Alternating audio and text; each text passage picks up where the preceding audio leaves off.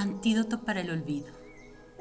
La poesía es un faro que alumbra lo que corre el peligro de perderse en la cotidianidad,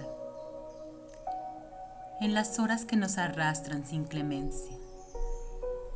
De ahí que la búsqueda de la felicidad sea una hazaña y la poesía el medio para que tal empeño no se pierda en el caudal de los días que se suceden sin remedio.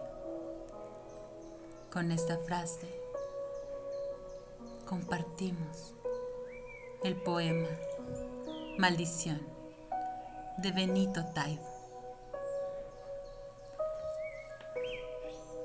Si yo te olvido, que se vaya contigo mi memoria, que las noches se pueblen de insomnios y lagartos, que mis manos se queden congeladas, que un terremoto me lo quite todo.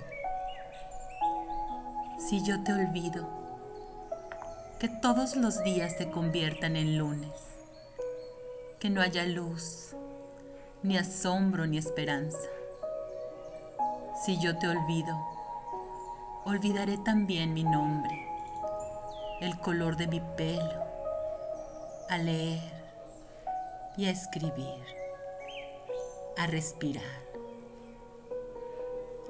Si yo te olvido, que no pueda amanecer más nunca, que el agua se enturbie, que la vista se nuble, que el corazón se pare y vuelva a caminar solo para advertirme que no debo olvidarte.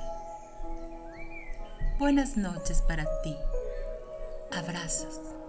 Que tu vida se llene de poesía.